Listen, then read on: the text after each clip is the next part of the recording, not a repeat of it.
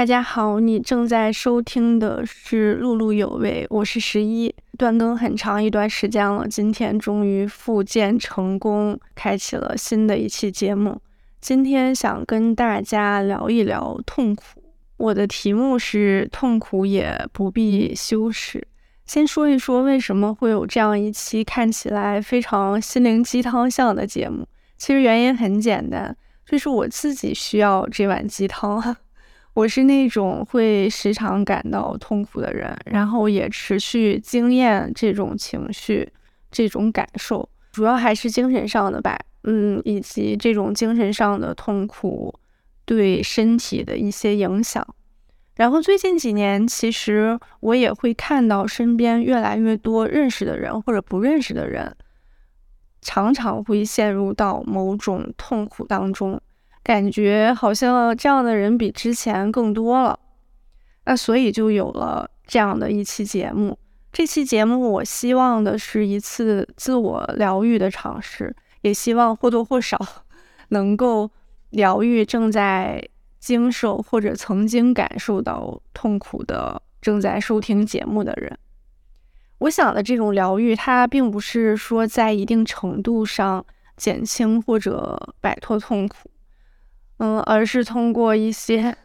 啊，我不知道是思维训练还是认知改变，能够达成一种自我的平衡和接纳。然后我有一个比较普遍的感受，就是，嗯，在我感到痛苦的时候，其实我通常会收到一些这样的信息，这个信息可能是别人直接给我的，或者是我自己潜意识的一种判断，就是会有一个声音在说。嗯，你没有一些病痛的折磨在你身上是吧？只有你也能够在社会中去生存，甚至还能够获得一份呃不错的收入。如果放在什么全国人均收入水平那那个下面去比的话，那你不是应该很知足吗？就是你没有什么理由去感到痛苦。那你去看看那些被疾病纠缠的人，你去看看那些可能。吃饭还困难的人，那你有什么资格去呻吟你的痛苦？其实我常常是被这种情绪所，也不能叫压迫吧，就是我会接收到这样的信息，这个信息和你所感受到的痛苦就会形成一种拉扯，这种拉扯让我会对痛苦这种感觉、这种情绪有一种巨大的羞耻感。呃，即便我是生活中无法隐藏痛苦的那种人，我我会不断的向身边的人倾诉，但即使我能把它说出来，我还是感到呃非常的自责和羞愧，就是有一种你一把年纪了，连情绪问题都处理不了的那种羞耻感，这种感觉就是。呃，痛苦难受是你自己的问题，要么就是你能力的问题，要不就是你心理素质的问题，甚至有可能是你运气不好，运气的问题。总之，这就是你自己的问题。就是我常常也会被这样的想法去折磨自己。就是经典的那个港剧里，不是有一句话叫“做人最重要的是要开心”吗？但是你现在不开心，你把最重要的事情搞得蛮糟的，然后。这种既痛苦又为这种痛苦感到自我羞愧的情绪，嗯，我觉得很难去忽视。所以，当痛苦在一定程度上成为一种你自己的或者社会的普遍的持续的精神状态的时候，又伴随着你对这种精神状态处理不佳的自责和羞愧的时候。我会特别不想在这种痛苦里面不知所措、不明所以。我特别想琢磨它，想研究它，就是想在更深的层次去理解它，以及理解它可能对我的一些影响。我在这里想跟大家谈论的痛苦，我觉得是一个广泛的概念，就是不区分。痛苦的程度也不区分造成痛苦的原因，不然我觉得这个话题就没法聊，就太复杂了。因为每个人的情况都不一样，然后我自己的情况可能也非常特殊、非常具象化。呃，如果这样去聊的话是没法操作的，所以我需要简化的去处理这个概念，就是我们在广泛的概念上去讨论这个痛苦。在概念化的讨论这个话题之前，我想先分享几个非常私人化的时刻。这几个时刻都关乎于我对痛苦的一些感受和隐隐约约想去想清楚它的一些契机吧。第一个时刻是几年前，我想去布拉格旅行，然后我就读到了。一本书叫做《布拉格精神》，就是出发之前，其实我是想做一些功课，想更了解一下呃城市的历史和背景，所以读到了这样一本书。这本书它是捷克的作家伊凡克里马的作品。他是一个出生在犹太家庭的人，虽然他们全家都不信犹太教，但是却因为他们的血统被送进了集中营，然后他在集中营中度过了自己的童年。这个只是一个背景。然后这本书里面有一段关于剥夺和自由的描写，我觉得它是跟我所理解的痛苦和快乐就是映照的概念，可以说是类似吧。就读到这段的时候，非常非常的冲击到我。他是这样写的：他从集中营里被释放的时候，就他在集中营里被关了很多年，但是最终就很幸运没有被杀死，他从集中营出来了。然后他就写到了这样的一段，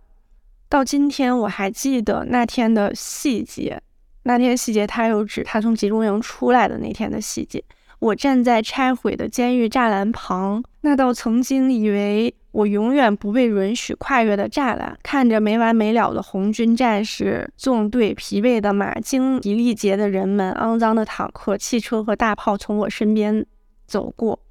我起先想起了一张斯大林的肖像，从这个时刻起，这个名字很长时间的伴随我。我难以抑制的抽泣。我知道我已经自由了。当我观看的时候，一个德国平民被打死，一辆坦克碾过一个犯人的身体。他太急于得到什么扔在地上的一包烟，但这些完全都没有破坏我的心情，或者使我从狂喜的高潮跌落下来。很多年后。当我回想我的童年时代和发生在我身上的一切，几乎是亵渎的想法钻进了我的头脑。为了无与伦比的至高无上的自由的感觉，所有那么多年的剥夺是多么的值得。我我不知道，可能单听这一段，大家是一个什么样的感受？就是他从集中营出来之后，目睹的其实是苏联红军在。广场上的又一段的恶行，但这些完全没有影响到他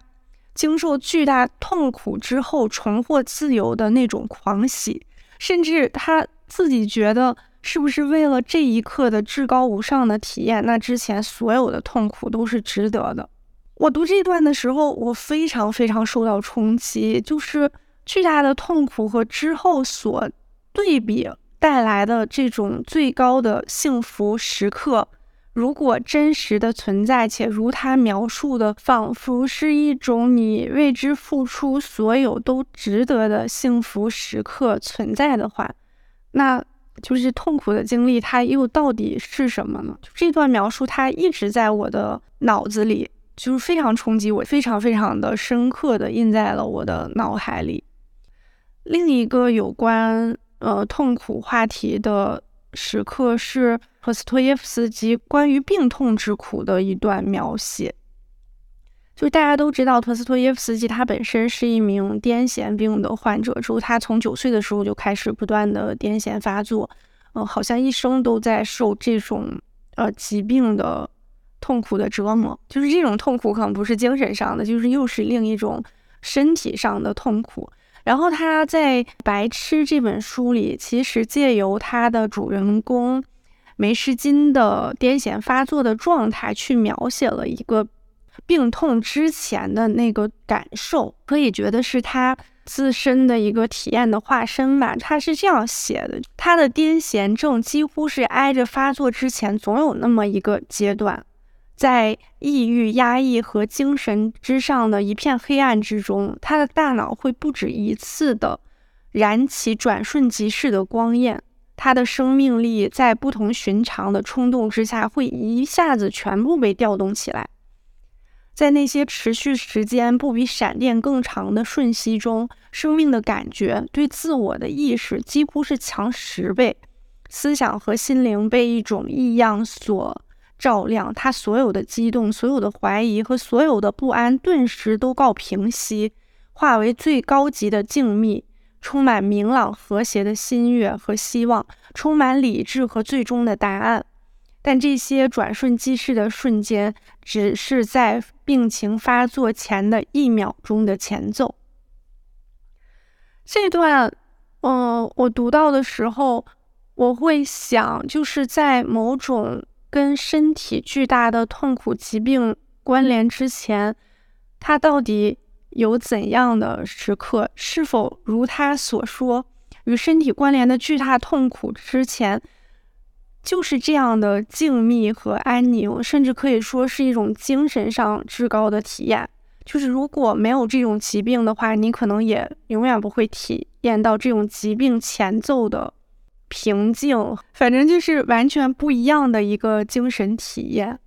首先就是我自己身边其实也遇到过一些癫痫的病人，然后我们现代的话语体系，不管是癫痫这种疾病还是其他疾病，其实都是把它作为一种纯粹的痛苦去看待的。那这种痛苦之间，或者痛苦前后，或者与这种痛苦相照的体验是什么？其实。我觉得是我之前没有太想过的，就是每个人都希望身体健康，每个人都希望自己身边的人能够保持健康，甚至可以因为去保持健康牺牲掉很多东西，追求一种平静的健康，而去失去那种病痛在身上的烙印的这种感觉，其实是他这段文字给我的一个感受，然后我也。嗯，可能我没有想那么清楚，但是我特别深刻的，呃，把这种体验它的描述印在了心里。当我想到一些疾病的痛苦的时候，有的时候我会联想到这个片段，虽然我不知道那种实质的联系是什么。嗯，这是我想跟大家分享的第二个引发我对痛苦的一些，我不知道是牵出了一些小头的那些时刻。下一个的话，其实我觉得它不算是一个时刻吧，就是我个人的一个偏好或者是感受。我是非常非常能够沉浸在比较压抑和关于痛苦的电影和戏剧当中的一个人。就是我不喜欢喜剧，我看喜剧的时候，我不知道，可能我我就也没觉得那么开心，反而是那种充满现实色彩的悲剧，或者是。描述一些人物痛苦的影视作品，它是非常非常能打动我的。比如我看那个偷自行车的人，还有就是《东京物语》，这个是这两部是我觉得啊，让我对那种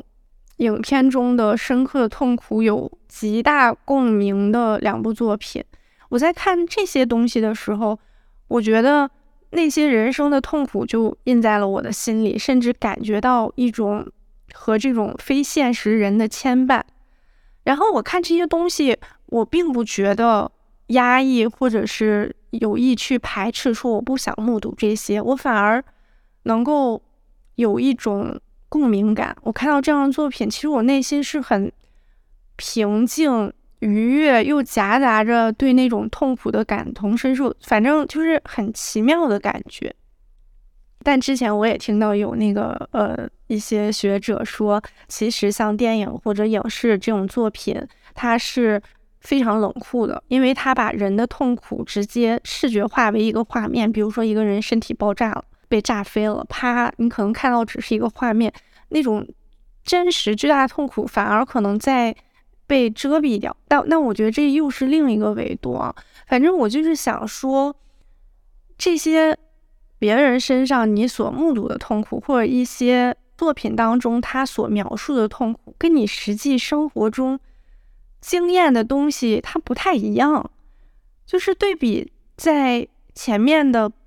那些部分，我们生活中的痛苦，好像自己的体验啊，就是非常的困扰和煎熬，非常的难受，然后非常想奋力的去摆脱这种状态，隔离它，消除它。这个对比非常非常的强烈，当你看作品的时候，或者是在别人描述的时候，你觉得痛苦它有一个，不管是美学的东西，还是有一个冲击之后的高潮。但生活中你通常不会去这样感受痛苦，就是你你生活中你就是不想要这种东西。然后我就会想，如果现实生活中我们是不想要痛苦的话，那首先我们能不能做到这件事情？以及如果我们做到了，我们会不会在这个过程中本身就会失去一些东西？如果我们做不到，那我们怎么办？我们怎么忍受它和看待它？然后我有一些思考的过程，可能这期也是想跟大家分享这这些内容。首先，我觉得我们必须明确的意识到，就是我们生活在一个你要过得幸福的这样的一个统治公式之下。就是每个人，你都有一种义务，或者有一种最正确的目标，就是你要过得幸福。那如果你要是很痛苦，就是你的虚弱，或者是很没有意义的事情，主流的叙事其实就是这样，就是我们随处都可以看见，呃，对痛苦的这种恐惧，甚至因为不想经验一些痛苦，我们就很多东西都不要了。就比如说这种东西有可能发生。有痛苦的风险之后，我们就不去做这件事情了。我觉得这个不管是在我的身上，还是在我们所观察的社会当中，其实都是普遍存在的。就是我们现在最正义的事情，就是要过得开心，之后不要痛苦。但正如我们所感受到的这个现实，我觉得这个是社会文化这样告诉我们的，就是我们从小到大都听到这样的论调。并且以这样的论调去行事，但我必须说，我刚才呃结合提到的那几个时刻来讲，以及我们去稍微梳理一下历史文化的脉络吧，其实我们都能发现，你要过得幸福，你不能痛苦的这个叙事，它与一些经验并不是完全相符合的，也会有另一些维度去阐释痛苦，去解释它。这些维度，我觉得不应该被完全的主流叙事所遮蔽掉。在这里，并不是 说想歌颂痛苦或者苦难，这是我我就是想说，关于痛苦这个事情的叙事，它有别的角度；关于痛苦的这个经验，它有一些别的细节的支撑。就是我自己，我也想和大家一起去看看这些部分，然后。重新看待你所经受的一些你觉得痛苦的部分，然后最浅显的，其实我会想到，就很多时候痛苦和快乐它确实是并存的。好像稍微有一点辩证思维或者有一点生活经验的人都不太会去反对这种说法。就是有时候我们不能只选择不痛苦的部分，如果我们只选择不痛苦，那我们也会失去。一些快乐的部分，比如说一些极端的例子啊，就是毒品，或者是日常的例子，比如说吸烟和酗酒。那构成这这些东西的，它可能是一个短暂的快乐和长久的痛苦。但你不能否认，它当中就是既有痛苦又有快乐的部分，以及这个东西怎么抉择，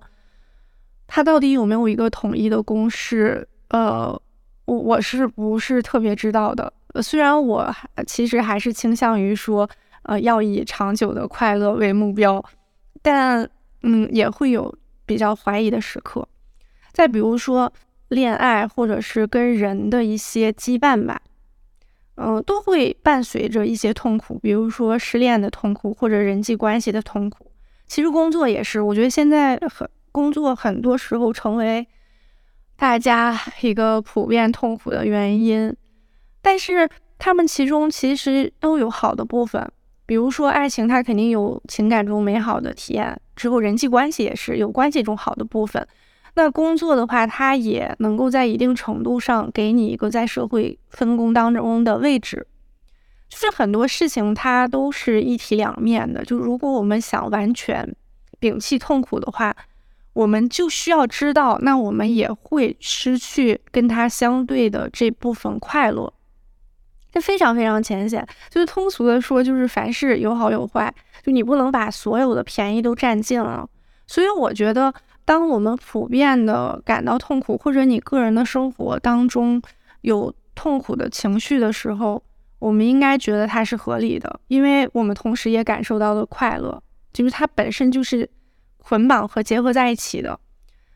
在这个意义上，我觉得痛苦它并不是一个阴暗的东西，反而它是和光明在一起的，因为它附着着和它在一起的那个快乐的部分，至少是可能快乐的希望的这个部分。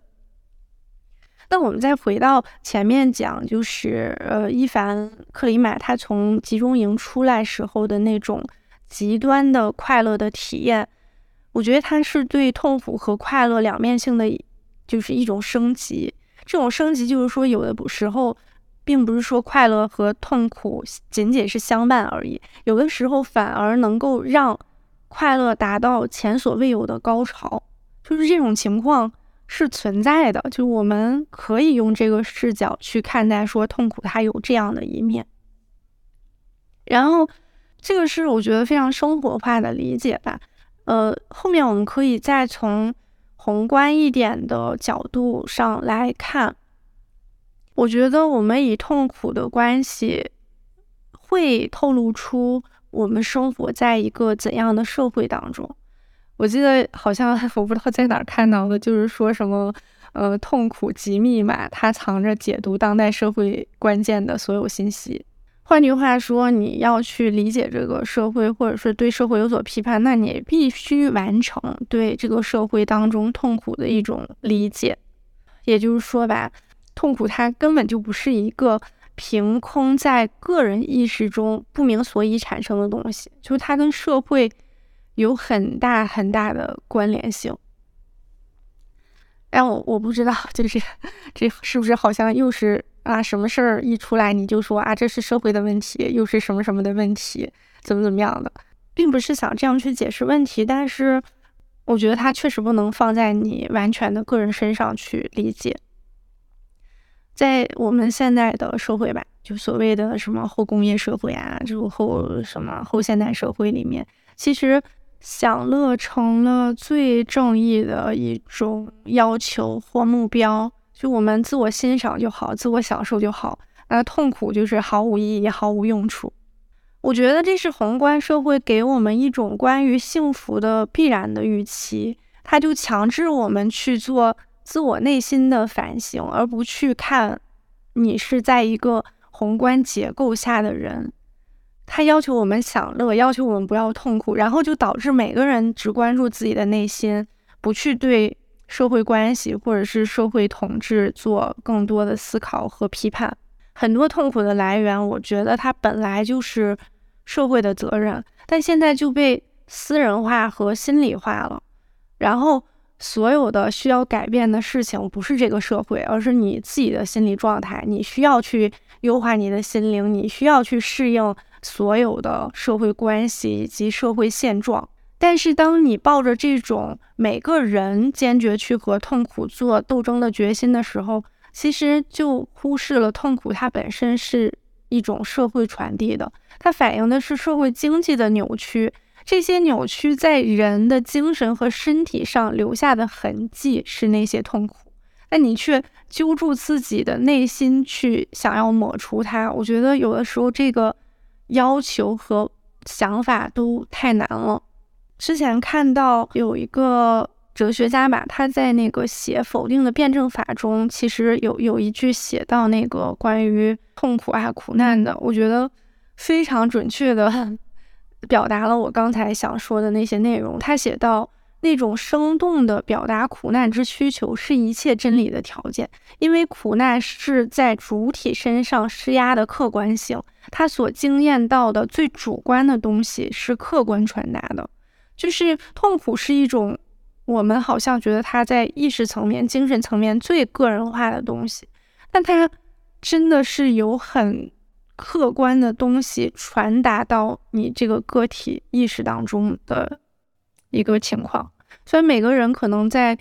嗯，不同的客观情况下，他主观所反映出的痛苦程度或者是否痛苦都是不一样的。但这不能够否认客观对他的影响。如果我们总是以个体心灵的角度去消灭痛苦的话，我觉得根本就不可能实现呀。就是你这个努力本身就会让你失去察觉这种客客观压迫性的力量，我们就完全变成了一个彻底的顺从和自责、自我毁灭的人。就是所有的一切都是我不好。所以，当我们痛苦的时候，我觉得我们也不必想着。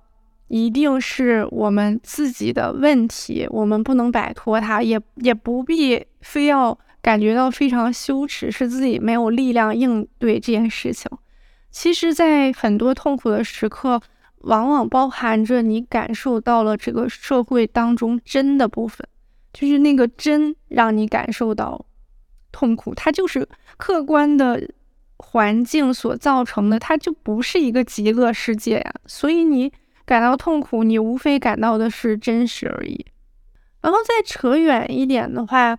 有的时候，嗯，痛苦它可能还包含着一一些创造性的可能。我又要说托斯托耶夫斯基，就是他的人生之路，我觉得可以很很少有人能比了吧？经受了巨大的痛苦和苦难，然后流放西伯利亚之类的，有癫痫发作。但是如果没有这些，他还能写出那些伟大的文学巨著吗？他还能创造出这些东西吗？另一位从痛苦中汲取养分的作家就是普鲁斯特，他也是从童年起就饱受疾病这种痛苦的折磨，哮喘啊，折磨了他一生。但是他在临近辞世的时候，他就写到了一段非常奇妙的话，他说：“尽管身体受尽痛苦折磨，一事使我非常的愤恨。”尤其是最近几个月，这些病痛始终伴随着我的忧虑，躲也躲不掉。但我还是倚仗着他们，倚仗着我的痛苦。一想到他们有可能离我而去，我甚至觉得可恨。他的这种描述可能跟你的主观经验非常的不同。有的时候，痛苦它就好像是那些作家手中的笔一样，牵引着他们写出作品，好像这些痛苦是为写作而服务的。然后艺术创作也是，呃，尼采他自己也说过，就是艺术就是深谙一道救苦救难的仙女，就只有有苦有难的时候，可能艺术才会从这个当中迸发出来。然后比较我最近读到的一个作家就是韩江，其实他也是他自己就是有那个手的风湿还是什么呀，就是他一直那个手甚至都不能写字，需要由那个打字员带他写。就是这种病痛的折磨，但他有很多作品当中对疾病和那种痛感的描写，我觉得完全是迁移他个人的这种痛苦的经历，才能够去创作出这些细节，去创造出属于有他个人气质的作品。但我不是说那个我们经历痛苦，我们就能 成为伟大的作家或者艺术家，就肯定是不能的呀。我们多数人。在这个当中不会有什么现实的成就或者输出，可能我们就因为痛苦病了，或者因为痛苦死了，这个是比较现实的和常常发生的事情。但就是因为有那些呃经由痛苦而创造出来的东西，我会在一定程度上相信，就是痛苦的过程它会凝结出一些不一样的东西。它这个东西。它很多时候是没有外显出来的，它可能就是隐藏在你的内部，你自己可能都不一定能完全去察觉它。但我就我会相信有这种东西存在，这个可能就比较玄学。我我认为是不一样的，所以在经历痛苦的时候，尽量尝试自己的那种思维，是你必然有所获。尝试这样告诉自己，就是在认知上去这样做调整。再往漂浮的说，就是关于痛苦的这个话题，其实还有很多跟宗教相联系的部分。就比如说基督教吧，那耶耶稣基督他就是受难之后得到一个升华之后实现三位一体之类的。痛苦在这些宗教里面其实是有它本身的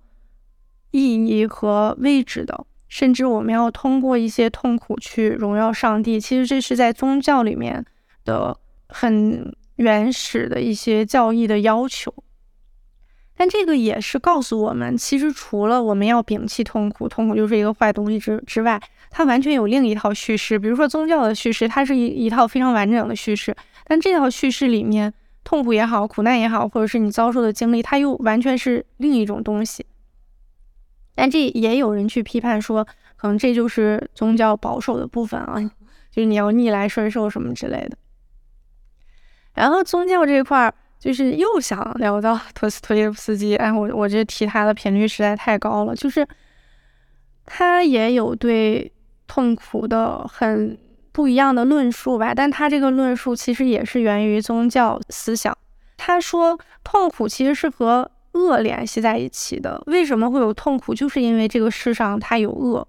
不是一个全善、全然幸福的社会。如果是一个全善、不存在恶的恶的社会，那你就不会有痛苦了，你也不会有苦难了。但事实上，这个世界是存在恶的。那为什么会存在恶呢？他是觉得正因为上帝存在，所以才存在恶。这个逻辑有点就是挺挺拧巴的。为什么说存在恶就存在上帝呢？因为上帝他最高的旨意是自由，是自由确立了上帝的存在。那自由就既有善的自由，也有恶的自由。所以恶它本身是一种自由，这种自由存在了，所以导致了痛苦。那如果你确信上帝存在，你就要确信本身这个世界上就是有很多痛苦存在的。他是以这样的一个角度去。论述说，苦难也好，或者痛苦也好，它的存在的一个必然性。嗯，然后我在这里特别浅显的聊一下宗教的话，我只是单纯的想说，确实有另一套叙事，另一套讲述痛苦和苦难的东西，它跟我们现在，呃，小的生命个体所经验的现代社会给我们的论述是完全不一样的。我们并不一定说去赞同宗教上对痛苦的一些论述，或者前面提到的一些其他角度的论述。那我觉得我们应该知道是有这样的角度和说法，或者是故事去描述这个东西的。一大堆缺乏逻辑的抽象论述痛苦的议题和概念之后，嗯，肯定还要回到实际生活当中。其实，实际生活当中的痛苦，它是非常具体的事情，可能也是非常具体的情境。好像说了这么多，就是前面搞了一大堆，你还是没有解决让你痛苦产生的这些具体的事儿或者是情境。但其实这个恰恰是我想说，或者我自己想对自己说的，就是从更底层的角度先去考虑。痛苦，它是不是我们一上来就要去解决的一个东西？是不是一上来就要去消除的东西？结合我自己的思考思路，我现阶段觉得，我不要一上来 就觉得我要立马去解决这个问题，也不必为我不能解决这个问题我感到痛苦而挫败和羞愧。我我现在希望能够达到的是，能够伴随这种。精神的经验也好，身体的经验也好，达到一种平衡，达到一种自我接纳，然后能够在既有的痛苦当中捕捉一些隐藏在其中的东西。当然，这个东西如果是有一些创造性的，就更好了。这个是在底层，我现在去认识这个问题的一个想法，但在实际操作层面，其实会有一些技巧。但这个技巧，我觉得也不是你能够消除痛苦，或者你能够摆脱痛苦，只不过是你能够更接纳它，之后更平静的与它相处。嗯，这个如果还有机会的话，我可以再开一期分享。就是我现在有了解一些认知心理学方面的东西之后，也会跟一些做认知心理学方面的朋友聊天，就他们有一些具体的。操作技术，我觉得是很有用的，就是比如说什么概率化的思考，嗯，或者是一种抽离化的思考，就是让你的认知不断去训练，然后你可能对你跟痛苦的相处方式和对它的感知都会有一些不一样。但这个是非常操作层面的，我前面可能都是想更多的去理清楚，在操作层面以前，我们先从。整体上怎么去思考这个概念？好吧，朋友们，这期就差不多了，就可能非常私人化的一期。如果你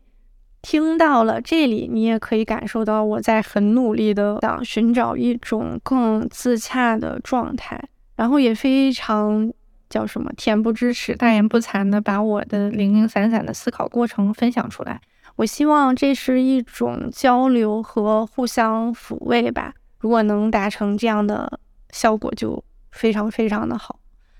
然后我还想说一下，最近突然有多了一些朋友来关注我，好像都是因为那个电影的节目，有两期聊电影导演的。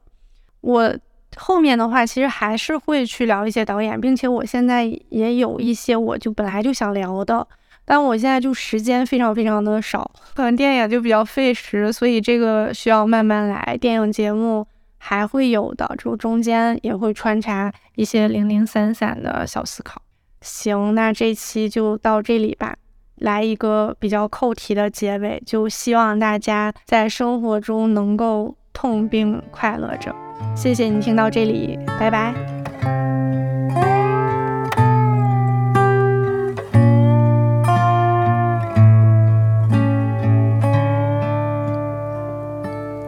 Couldn't make the colors match today. And I don't know what else to say except I tried and they can't say I didn't. I don't like the stuff they're feeding me. They don't like the things I see. But I don't think I need to be forgiven. Well, I am quiet inside. Though they drag me by a wire through the storm that cracks the sky. I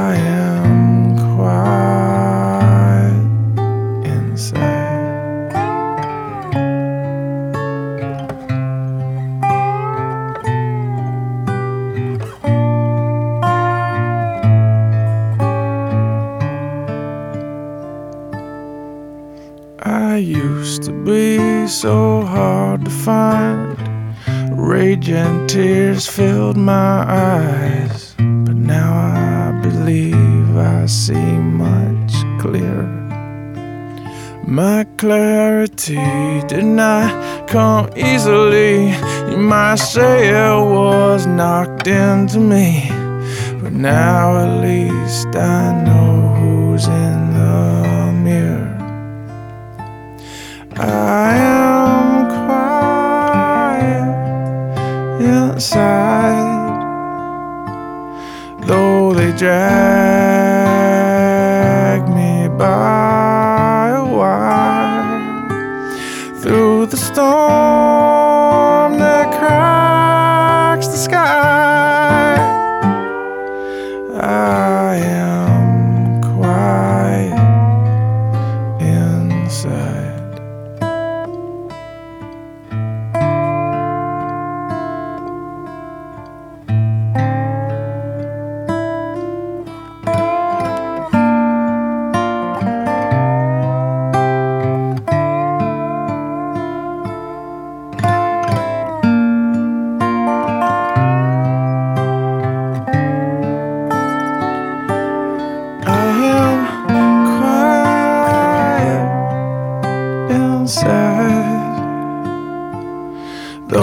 drag me by a wire. Through the storm